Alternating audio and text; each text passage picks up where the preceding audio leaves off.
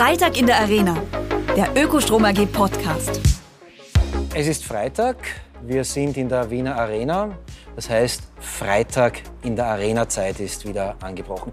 Mein Name ist Tom Rottenberg und ich begrüße euch ganz, ganz herzlich beim Klima-, Zukunfts- und Ökotalk der Ökostrom AG. Ich stelle euch gleich mal den Gastgeber der heutigen Gesprächsrunde vor. Er sitzt neben mir Ulrich Streibel, CEO der Ökostrom. Hi Ulrich. Hallo Tom.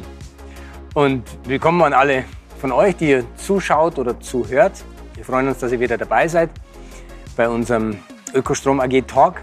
Und da geht es immer um Klima, um Zukunft, um Nachhaltigkeit. Und äh, wir sprechen heute mit einer Klima- und Umweltaktivistin, einem sehr bekannten Gesicht der Szene. Wir sprechen mit Lena Schilling. Willkommen, Lena. Schön, dass du da bist. Vielen Dank. Ja, mein Name ist Lena Schilling. Ich bin Klimaaktivistin und Autorin und heute sehr gespannt auf diesen Freitag in der Arena, nicht beim Bier, sondern beim politischen Talk. Von mir auch ein herzlich willkommen hier an einem Ort, den die meisten unserer Gäste nicht von der Bühne aus, sondern aus dem Publikumsraum her kennen. Meine erste Frage lautet nicht, wie oft du schon in der Arena warst, sondern äh, ich stelle dich vielleicht doch noch mal ganz kurz vor. Es gibt vielleicht auch ein oder zwei Menschen, die mit dem Namen Lena Schilling äh, nicht 100 Prozent was anfangen können, wenn sie nicht in der Klima- oder Fridays for Future Bewegung drinnen sind.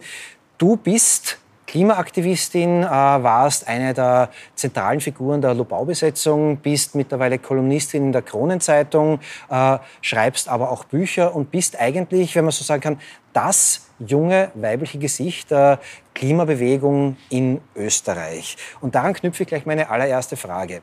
Lena Schilling ist für Menschen, die mit dem Namen was anfangen können, äh, auch eine Projektionsfläche. Jeder Mensch, der von dir hört, hat sofort eine Meinung sei es, die ist super, sei es, die übertreibt, sei es, die ist eine Klimaterroristin. Ähm, wie geht eine junge Frau damit um, dass jeder Mensch sofort eine Meinung über sie hat, ohne je mit ihr gesprochen zu haben? Ich glaube, das geht uns allen so und das geht ja nicht nur jungen Frauen so, sondern ich glaube allen Menschen in der Gesellschaft, die irgendwo in einen öffentlichen Raum treten. Und es ist ganz klar, dass wir in einem System leben und auch in einem Land, in dem schnelle Meinungsmache durch Medien passiert. Und damit muss man sich bis zu einem gewissen Grad abfinden und gleichzeitig aber sich nicht zu viel darauf einbilden, weder in die eine noch in die andere Richtung. Ich bin noch immer die Lena, die ich vor fünf Jahren war und ähm, auch noch immer dieselbe Lena, die als Mensch nach Hause kommt und manchmal müde ist und genauso ist wie jeder andere. Und ich glaube, wenn man in dem Rahmen bleibt, dann ist das auch in Ordnung, weil man weiß, ich schlüpfe in dem Moment, wo ich die Klimaaktivistin bin, in irgendwelchen Diskussionsrunden, ja auch in eine Rolle und dann wird die Rolle bewertet. Dieses instrumentalisiert werden, stört dich das nie, nervt dich das nie? Doch, es nervt mich ständig. Und das, was damit ja einhergeht und gerade jetzt mit einem Rechtsruck, den wir in Österreich sehen, passiert das schon, dass wir viel mehr rechter Gewalt ausgesetzt sind. Und mit rechter Gewalt meine ich alle KlimaaktivistInnen und vielleicht den Innen, äh, die Innen noch viel ekelhafter beleidigt werden. Und ehrlicherweise, gerade mit Hassnachrichten, war es am Anfang gar nicht so leicht umzugehen.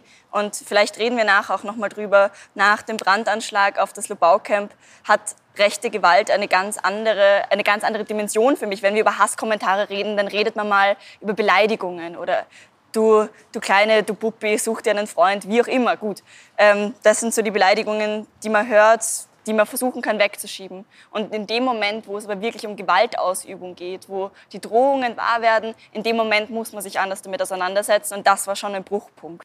Erzähl vielleicht gleich davon. Wir können ja bei dem Punkt gleich bleiben, weil der ist, der ist sehr spannend. Meine, ihr wart draußen in der Lubau, du warst die Initiatorin.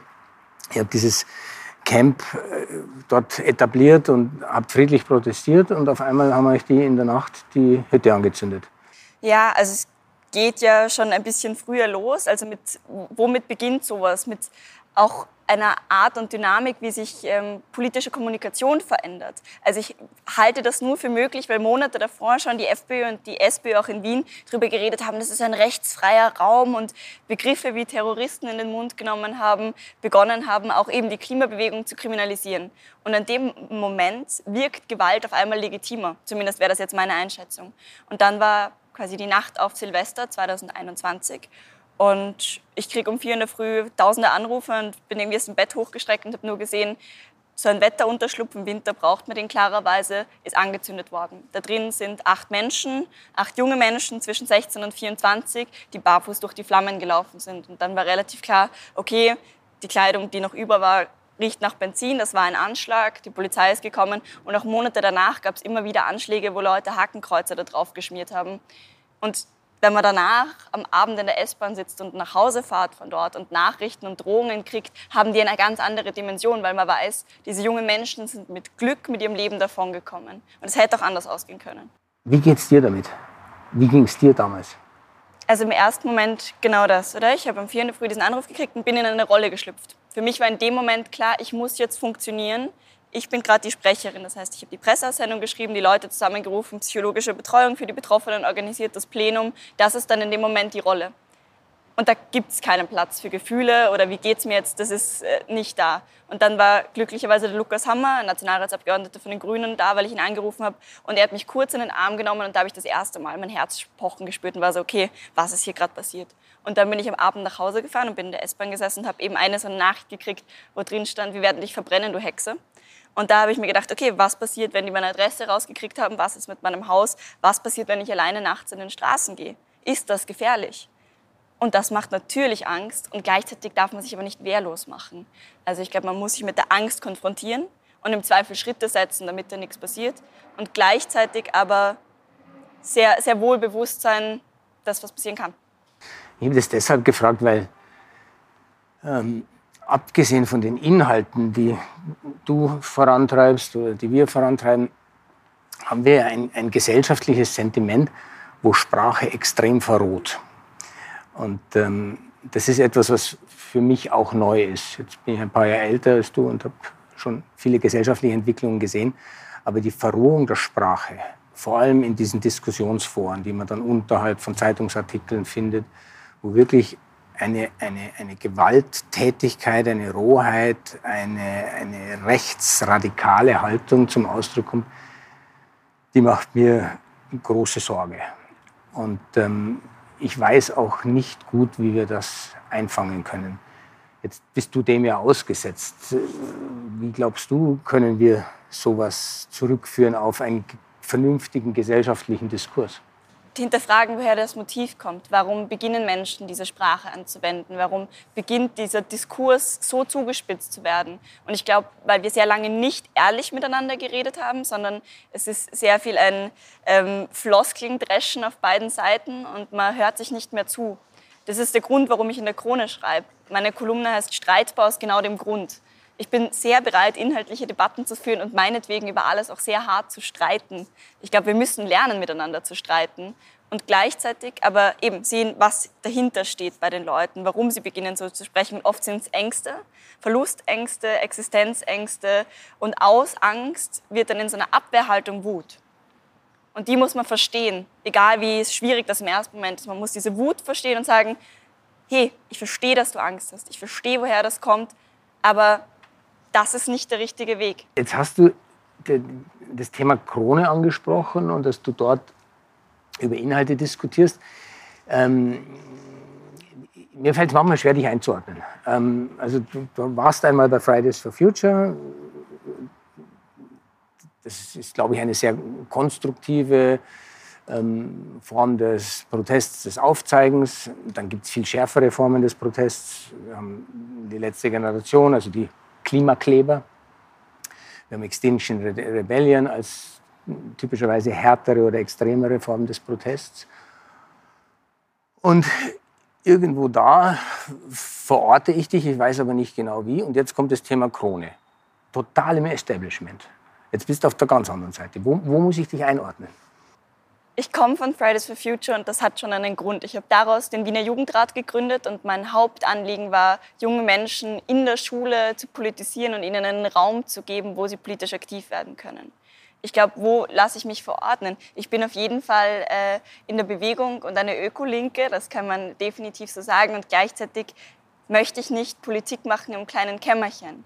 Ich glaube, dass wir die gesellschaftlichen Verhältnisse nur so verändern können, wenn wir mit möglichst vielen Menschen reden und dass ich in der Krone schreibe, das war auch ein großer Schritt. Also ich habe das nicht leichtfertig entschieden. Und gleichzeitig, wenn wir nicht die Menschen ansprechen, die wir noch nicht angesprochen haben, wenn wir da nicht die Impulse setzen, wo fangen wir denn dann an mit dieser Klimawende, über die wir immer reden? Wenn wir weiter in unseren Bubbles bleiben und wenn ich ähm, auf Twitter dreimal am Tag äh, twittere, welche Gesetze es noch nicht gibt, dann lesen das die Leute, die es eh schon wissen.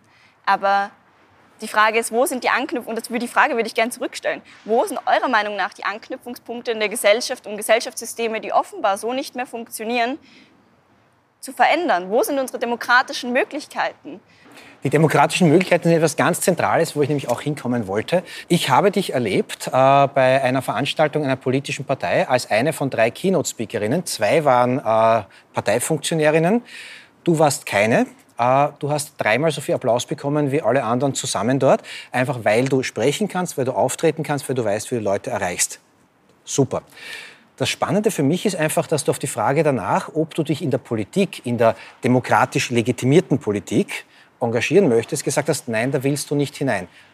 Wieso nicht? Eigentlich wäre das doch genau der Weg, wenn man die Gesellschaft verändern möchte, äh, dass man sich, gerade wenn man weiß, wie man Menschen erreicht, äh, nicht nur auf NGO-Plattformen, nicht nur in einem kommerziellen Medium, egal wie man es dazu steht, sondern auch in der demokratisch legitimierten äh, Körperschaft, Parlament, Rathaus engagiert. Ich finde das absolut sinnvoll und ich meine, da sind ja gute Leute drinnen und vielleicht ist genau das der Punkt. Also zum Beispiel eben Lukas Hammer, ein guter Freund von mir, der früher bei Greenpeace war, geht in die Politik und ich weiß, dass der inhaltlich mehr drauf hat als ich. Der hat sich einfach länger damit auseinandergesetzt. Jetzt sitzen da Leute, die das wirklich wollen und die auch das Bestreben haben, was zu verändern. Jetzt können sie das nicht, aber einerseits wegen den Machtverhältnissen in der Koalition, andererseits aber auch wegen den demokratischen Mehrheiten. Und meine Aufgabe, würde ich eher sehen, ist tatsächlich im Protest. Die Frage ist, wie nehmen wir die Menschen in dieser klimasozialen Wende denn mit? Wie bringen wir denn überhaupt genug Menschen dazu und mit uns gemeinsam ein System zu gestalten, in dem sich das ausgeht mit den Ressourcen und den Klimazielen? Und da sehe ich nicht, wo meine Rolle in der Politik, wo ich was besser machen würde als andere Menschen. Also ich glaube, dafür bin ich nicht arrogant genug. Aber machst du es nicht auch ein bisschen einfach? Du kannst fordern, du kannst Wege aufzeigen, aber du musst dich nicht dem Legitimierungs- und dem äh, Mehrheitsfindungsprozess stellen? Die Frage stelle ich gerne zurück. Glaubt ihr, wenn ich das tun würde, würde ich mehr verändern können in der aktuellen gesellschaftlichen Lage, als wenn ich Protest mache und versuche tatsächlich in die Plattformen, in die Dörfer, in die Orte zu gehen und mit den Menschen zu reden, als eine Person, die das macht, weil ich nicht dafür bezahlt werde, aus einer Perspektive, wo die Menschen mir mehr glauben, weil sie keinen Grund haben, mir nicht zu glauben. Wie seht ihr das? Du hast die Antwort ja schon gegeben, es, es braucht ja Menschen wie dich, die genau das tun. Und wenn du dich an dem Platz wohlfühlst, dann bist du an dem Platz genau richtig. Ähm, die Frage ist aber natürlich schon, wie können wir Politik so verändern, dass die Politik das tut, was zumindest ich von ihr erwarten würde. Und Politik heißt Führung. Politik heißt Führung in eine gute Zukunft. Und Politik heißt nicht festhalten an Alten. Und was zumindest ich in der Politik feststelle, ist, dass dort viele Politikerinnen und Politiker diese Führungsrolle nicht ausüben. Die ganz vorne stehen, die dann eher mit Reden, wir machen mal zehn Minuten Angst und dann erklären wir 70 Minuten lang, dass eh alles gut ist und dass die Konzepte der Vergangenheit eh taugen, damit werden wir dieses Land nicht bewegen. Damit werden wir nicht dieses Leben erhalten können, das wir kennen, weil die Klimakrise ist ja keine Krise, Krise des Klimas, das ist ja eine Krise unseres gesellschaftlichen Lebens. Und die Temperaturerhöhung, Steigerung, Erhitzung der, der Erde, die zerstört ja unser Leben. Und ich erwarte von Politikerinnen und Politikern, dass die mit Führung positiv vorausgehen. Da gibt es einige, du hast jemand genannt davon, da gibt es auch eine ganze Reihe von Menschen, die da tun. Und ja, das findet in einem Mehrheitssystem statt. Man muss Mehrheiten gewinnen, da kann man auch nicht immer alles durchsetzen. Aber wir brauchen mehr und mehr Menschen, die da hingehen. Und ähm, die Antwort, ob du jetzt richtig bist, die ist wahrscheinlich so, dass du jetzt da richtig bist. Aber das ist ja nicht ausgeschlossen, dass du mal deine Rolle anders definierst und dann dort Verantwortung übernimmst. Das stimmt auf jeden Fall. Ich habe nur auch immer mehr das Gefühl, dass PolitikerInnen, die diese Führung übernehmen sollten, oft erstens gar nicht die Handlungsspielräume und Möglichkeiten haben, weil unsere Systeme so verfahren sind. Also da geht es ja um Verträge mit der OMV, die 2018 geschlossen werden, von denen jetzt gerade genau auch niemand genau weiß, wo die eigentlich stehen. Das sind ja Handlungsspielräume, die den politischen Rahmen extrem einengen. Und das gibt es viele. Und da muss ich denken, 2021 ähm, bei der Klimakonferenz hat sich der äh, Generalsekretär Alok Sharma dahingestellt und hat seine Abschlussrede gehalten und hat sich bei den zukünftigen Generationen und bei den Delegierten unter Tränen entschuldigt, weil nicht mehr weitergeht. Obwohl klar ist, dass es das muss. Das Bewusstsein ist da. Ich glaube, auch diesen Menschen in der Politik, die was bewegen wollen, fehlen einfach die Handlungsräume. Und wie wir die erkämpfen, finde ich ähm, eine spannende Frage. Ich gebe dir da zu einem Teil recht. Das ist tatsächlich so, am Ende muss man es ja auch umsetzen. Aber das, was ich am meisten vermisse in der vor allem österreichischen Politik, ist die mangelnde Visionsfähigkeit und die mangelnde Zukunftsorientierung. Weil Politikerinnen und Politiker haben auch die Aufgabe, den richtigen Ton zu setzen. Und wenn ich von höchsten Rängen der Politik höre, dass Menschen, die auf die Straße gehen und protestieren, Terroristen sind. Terroristen. Ich meine, das ist ein starkes Wort. Und das gegen Menschen, die Gutes im Sinne haben, zu wenden, das finde ich nicht legitim. Und ich bin sehr froh, dass wir unseren Bundespräsidenten Alexander von der Bellen haben, der gesagt hat, Leute, mäßigt euch in der Sprache. Das sind Formen des Protests, da mag auch eine Verwaltungsübertretung dabei sein, aber diese Menschen sind keine Terroristen. Und das ist sehr wichtig. Und ich würde mir Menschen wünschen, die die Führung ausüben und, und uns in die Zukunft bringen. Und dazu braucht es Menschen, die sich hinstellen und sagen, ja, wir haben ein Problem mit der Erderhitzung. Ja, das wird unser Gesellschaftssystem negativ verändern. Und jetzt gehen wir alle gemeinsam voran und tun das, was wir können. Weil was wir tun müssen, das wissen wir. Wir wissen, dass wir die Technologien haben, wir wissen, dass wir das Geld haben, wir müssen es ja nur tun. Diese Visionsfähigkeit, die vermisse ich am allermeisten. Und dann hast du recht, selbst wenn man das setzt, dann ist es immer noch harte Arbeit und es sind harte Mühlen der Politik, das dann umzusetzen. Aber mir fehlt der erste Schritt, nämlich zu sagen, da ist die Richtung. Da fehlt Leadership, da fehlt Mut, da fehlt Vorwärtsdenken. Ich gebe dir recht, da fehlt Mut. Mut ist aber auch die Bereitschaft zu scheitern. Und wer ist denn gern bereit zu scheitern und lässt sich dabei zuschauen? Ich glaube, da geht es auch um eine fehlende Kultur davon. Ich meine, wir sind in Österreich schon ein bisschen Schisser. Und gleichzeitig, um das noch weiterzutragen, natürlich braucht es die Visionäre und Visionärinnen. Aber allein, um in solche Positionen zu kommen, alleine, um das dort drin durchzustehen, ich glaube, dass das härter ist, als sich das so manche und mancher vorstellt. Aber ich gebe dir vollkommen recht. Ich glaube, dann das Zweite ist, dass es halt oft auch einfach um kurzfristige Profitinteressen geht. Wenn wir uns anschauen, wer diese Gesetze, also die wir bräuchten, Klimaschutzgesetz, Erneuerbaren Wärmegesetz, Erneuerbaren Ausbaugesetz, wer die blockiert, ist recht klar, worum es da geht. Da geht es um noch ein paar Jahre mehr Gas und mehr Geld. Ich mache jetzt einen Sprung äh, und zitiere Ulrich Streibel, der Alexander van der Bellen zitiert hat. Das sind keine Terroristen, auch wenn sie ein paar Verwaltungsübertretungen begehen. Ähm, die aktuellsten Verwaltungsübertretungen werden ja nicht von Fridays for Future oder von Lena Schilling begangen, sondern äh, von der Last Generation, von äh, den sogenannten Klimaklebern, Klimakleberinnen. Komischerweise wird dieses Wort nie gegendert. Die Klimakleberin taucht relativ selten auf. Äh, und da habe ich ein Zitat, das ich dir jetzt um die Ohren schnalzen möchte. Am Anfang war ich noch negativer und habe augenzwinkernd gemeint, man soll den Leuten Leuten in der Früh nicht am Arsch gehen. Ähm, am Anfang, wie stehst du denn heute zu dem sich an eine Straße kleben? Ich finde auch, dass sich der Diskurs verändert und dass das durchaus wichtig ist und legitim war. Das, wo mein Kritikpunkt ist, nicht gegen zivilen Ungehorsam, sondern die Frage, wen soll Protest treffen? Und meine Antwort wäre, Protest soll diejenigen treffen, die in Entscheidungspositionen sitzen, die das blockieren. Name it. Ein Harald Mara, der noch immer stolz das Titelprivileg verteidigt, das sind Menschen, die man blockieren kann. Ein Johannes Schmuckenschlager, der sich hinstellt und sagt, wir brauchen eh kein Klimaschutzgesetz und der am liebsten eh keinen Klimaschutz machen wird. Ich glaube, das sind die Menschen, die tatsächlich das System blockieren und deswegen ist wichtig, die zur Rede zu stellen. Deswegen ist meine Aktionsform eher, den Opernball zu stören oder Harald Mara mal das Mikro wegzunehmen, wenn er Blödsinn sagt. Weil ich glaube, dass wir dort hingehen sollten, wo tatsächlich die Entscheidungen getroffen werden. Wobei ich natürlich die Protestform verstehe und gleichzeitig ist wieder die große Frage Mehrheiten gewinnen. Stichwort Mehrheiten gewinnen. Ähm, ich glaube, du warst bei Frühstück bei mir, bei der Frau Stöckel, und da ist dann in der Bubble, in der ich so in diesem veganen Umfeld unterwegs bin, kam dann irgendwie Kritik an dir, nicht die Öko- und Klimaterroristin, sondern aha, sie ist jetzt im Establishment angekommen, denn sie ist eine Honigsemmel oder irgend so etwas. Bist du deinen eigenen Leuten, um das mal so pauschal zu sagen, dadurch, dass du eben versuchst, Menschen zu erreichen, die man vorher nicht erreicht hat, äh, nicht mehr koscher, heilig genug? Ich versuche möglichst authentisch zu bleiben. Und also ich hätte ja auch die Entscheidung treffen können, das Frühstück bei mir war bei mir zu Hause und meine Katze hat äh, Claudia Stöckel mehrmals attackiert. Ähm, nein, und dann war natürlich irgendwie die Frage, okay, mache ich das jetzt? Fake ich jetzt so ein Frühstück, das perfekt ist, möglichst so, wie ich das ähm, machen könnte, damit ich nicht anecke? Nein ich mache das so, wie ich das immer mache und wenn es Kritik dafür gibt, dann ist die berechtigt. Und das stimmt, mehr Menschen müssten vegan sein und Fleisch ist vor allem was, wo wir, das wir reduzieren müssen, wo wir über die Tierhaltung, über Transparenz, über all das reden müssen, klar. Und gleichzeitig ich finde, es ist wichtig, dass wir, auch wenn wir Klimaaktivistinnen sagen, wir sind nicht perfekt, ich bin nicht perfekt und ich führe kein perfektes Leben. Das geht sich auch einfach nicht aus mit äh, 24 Stunden am Tag, ehrlicherweise. Und deswegen, ich glaube, dahinter kann man stehen, die Kritik gut nehmen, sie nachvollziehen, aber ähm, ja, und ich bin keine Heilige. Aber dieses aus den eigenen Reihen dann kritisiert werden dafür, dass man die Reichweite erhöht, ist ja ein Phänomen, das ich sag mal, in der Linken recht häufig auftaucht.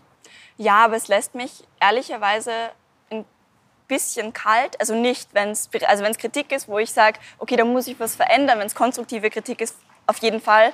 Wenn es Kritik an meinem Lebensstil ist, dann kann ich das auch abkoppeln und sagen, Leute, das ist meine Entscheidung, wie ich mein Leben führe. Und ich tue das nach bestem Messen und Ermessen.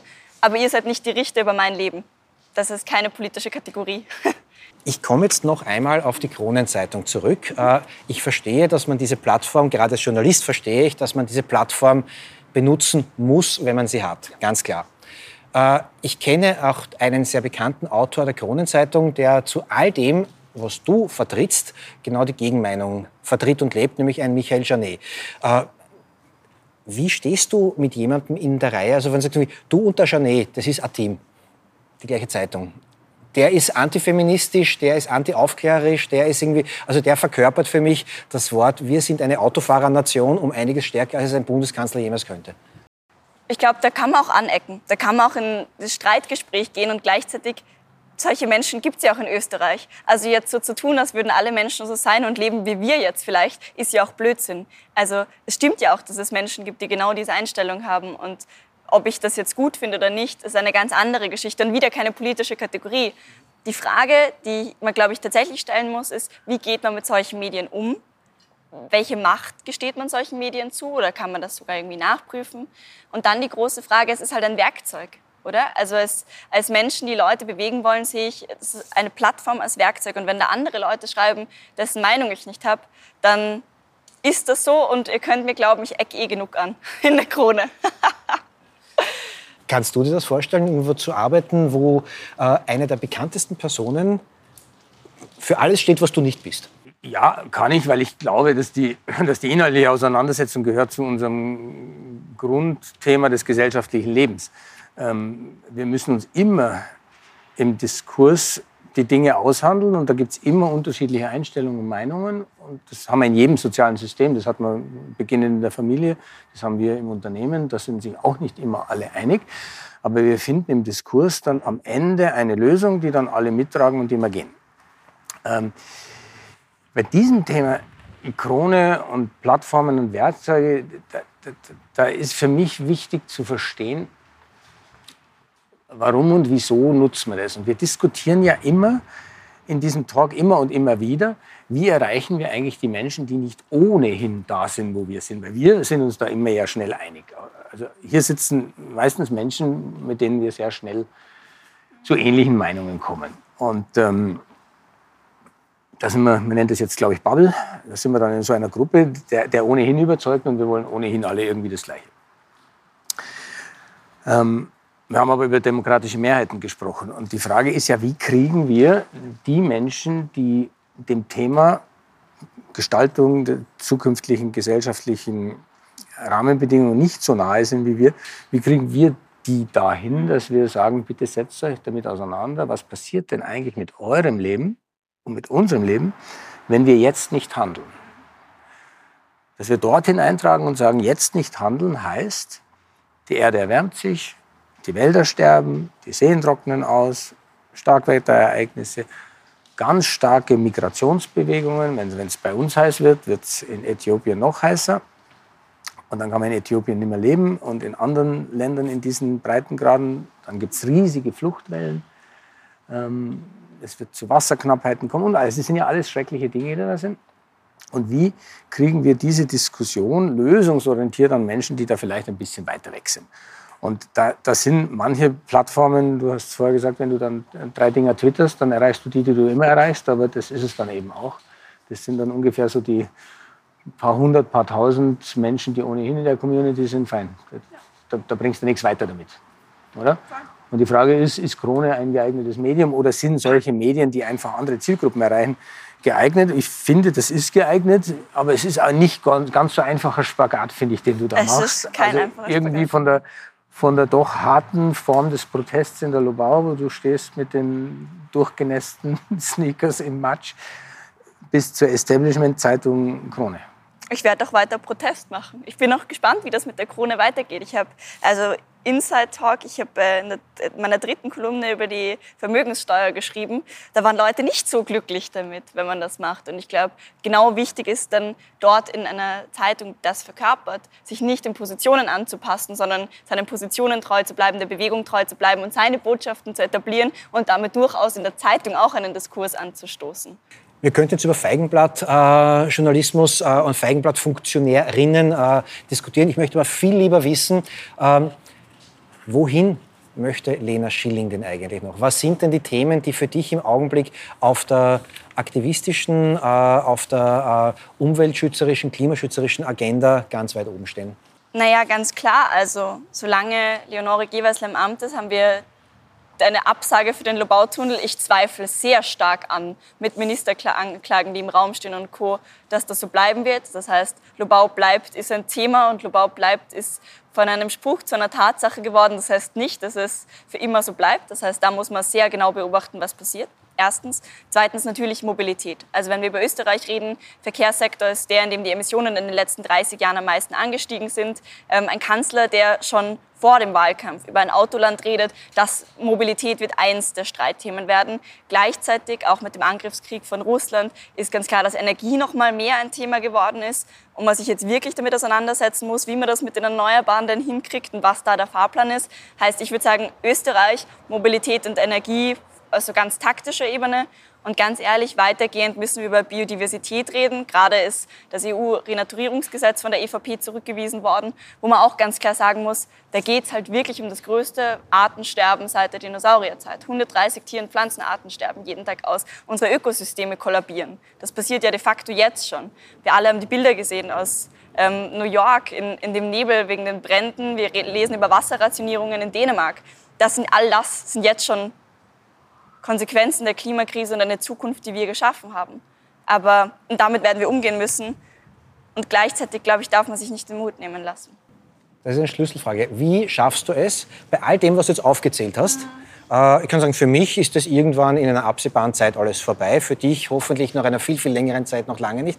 Wie schaffst du es, diesen Mut zu behalten? Weil es viele Menschen gibt, die auf verschiedenen Seiten kämpfen. Weil wir ja als Gesellschaft trotzdem auch viele Teile haben, die als Klimabewegung verbunden sind. Die Klimabewegung sind nicht nur Fridays for Future Leute, die auf die Straße gehen, nicht der Jugendrat, nicht Global bleibt und nicht die Klimakleber. Die Klimabewegung sind alle Menschen, die versuchen, der Klimakrise Einhalt zu gebieten und gemeinsam am selben Strang ziehen und kämpfen. Und weil es da doch so viele Menschen gibt und weil in den letzten Jahren sich die großen Tanker zumindest ein Stück bewegt haben. Und gleichzeitig, weil ganz ehrlich überall auf der Welt gerade AktivistInnen kämpfen. Das ist das Schöne an einer internationalen Bewegung. Ähm, ein, eine Frau, die ich getroffen habe, wahnsinnig großartig, ein erster Häuptling, ein weiblicher im Amazonas, die kämpft dort dagegen, dass Regenwälder nicht abgeholzt werden. Freundinnen von mir kämpfen in Indien gegen Coca-Cola und Abpumpanlagen und die riskieren jeden Tag ihr Leben, überall auf der Welt. Und wenn so ein weltweiter Klimastreik anfängt, muss ich lächeln, weil in der Früh, wenn ich aufstehe, beginnen die Menschen am Ende der Welt zu streiken und wenn ich schlafen gehe, tun sie es noch immer. Wie weiblich ist dieser Kampf eigentlich? Du hast jetzt irgendwie ein paar Frauen als äh, Key Figures aufgezählt. Ja, es sind vor allem gerade in Sprecherinnenpositionen vor allem Frauen. Und das hat ganz viele Gründe. Die Klimakrise ist sicher auch ein feministischer Kampf, weil aufgrund der allgemeinen Ungleichverhältnisse die Klimakrise Frauen noch einfach härter trifft. Mm, vor allem, also wenn wir uns das anschauen, 2004 bei der Flutkatastrophe waren von 100 Prozent der Betroffenen 70 Prozent Frauen, weil sie weniger schwimmen können, weil sie weniger ausgebildet sind. Also ganz lange Geschichte. Aber Frauen sind de facto einfach mehr betroffen. Und gleichzeitig ist das Schöne, dass in dieser Bewegung Frauen einen Platz gefunden haben und wir auch ein Miteinander etabliert haben, in dem wir eine, einen guten Umgang haben und Frauen empowern, nach vorne zu gehen. Ulrich, wie viele Lena Schillings braucht die Umweltbewegung und wie viele Lena Schillings bräuchte die Politik? da sind sich die Parteien wahrscheinlich nicht einig. Ganz viele. Ganz viele. Und wie, wie die Lena sagt, es, es, gibt ja zum Glück auch, auch viele. Also es gibt einfach viele Menschen, die sich engagieren. Und äh, es werden immer mehr, das ist das, was mir nämlich auch Zuversicht gibt, es werden tatsächlich immer mehr. Also wir haben in den letzten zehn Jahren schon, schon deutliche Veränderungen erlebt, also in der Gesellschaft, dass eben mit, den, mit Fridays for Future die Gesellschaft als Ganzes auf die Straße gegangen ist. Das hat mit jungen Leuten gestartet und irgendwie sind dann alle dort mitgegangen, mitgezogen worden und haben dann auf einmal auch dieses Thema präsenter gehabt. Also das ist schon mal gut. Also es braucht ganz viele Menschen, die sich engagieren und die braucht es aber sehr divers. Also ganz viele Klone von der Lena helfen wahrscheinlich auch nicht. Ähm, aber es braucht einfach Menschen, die sich wie die, wie die Lena einsetzen und das finde ich total cool. Und so wie du das machst, das ist einfach auch gut gelungen, weil du natürlich schon auch den Inhalt mit, mit einem gesunden Sendungsbewusstsein verbindest. Und das braucht man dazu, weil das hilft alles nichts, wenn ich im Camp hock als Eremitin und äh, nie rausgehe. Und äh, du hast das Megafon in die Hand genommen und hast gesprochen. Und das, glaube ich, ist wichtig, weil das müssen wir ja auch in die Gesellschaft tragen und vor allem in alle Ecken der Gesellschaft. Also nicht nur in der Klima- und Umweltbubble, sondern wir müssen ja Menschen überzeugen, die noch nicht überzeugt sind oder die einfach auch sich Medien bedienen, die viel Fehlinformation auch bringen oder die mutlosen Politikerinnen und Politikern gegenübersetzen, die sagen, ja, ist eh alles nicht so schlimm, brauchen wir uns eh keine Sorgen machen. Da müssen wir ja hin zu diesen Menschen und die überzeugen.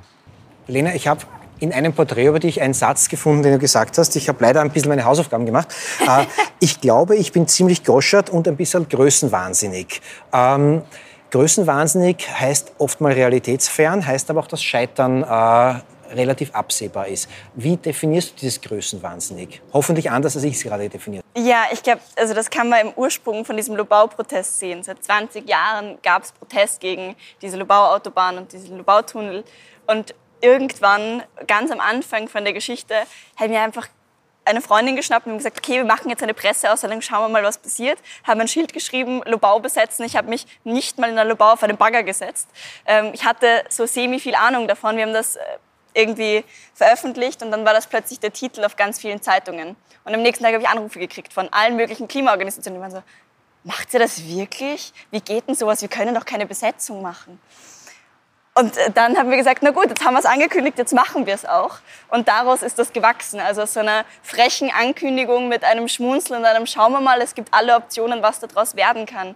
Und ich glaube schon, und das ist vielleicht, was uns fehlt an Visionen, dass wir an die Dinge glauben müssen, die jetzt noch unvorstellbar sind. Und das ist auch, was wir als Klimabewegung gemacht haben. Wir haben Unmöglichkeiten möglich gemacht. Wenn wir uns anschauen, wie sich die Diskursebene verändert hat. Noch in zehn Jahren hätte niemand gedacht, dass die Klimakrise so präsent wird. Oder zumindest hätte ich es nicht gedacht.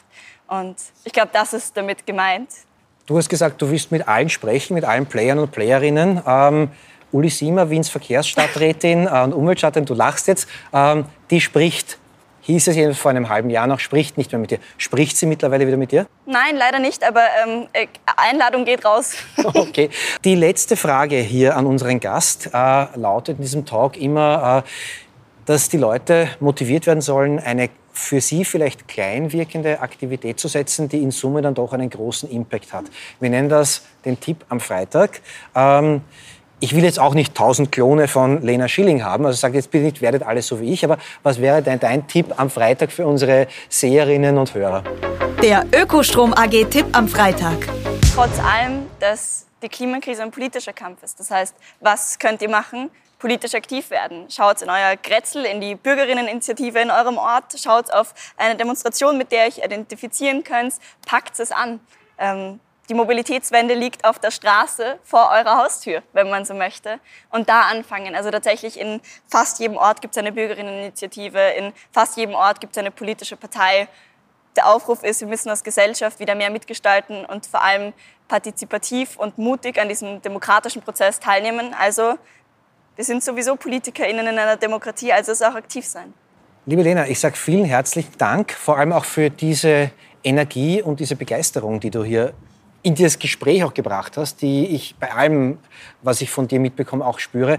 Ähm, jetzt geht es aber nicht darum, was ich aus diesem Gespräch mitnehme, sondern ähm, was der Ulrich aus diesem Gespräch als Fazit zieht. Ulrich, was nimmst du aus diesem Talk mit der Lena mit? Ich zitiere die Lena. Packt es an.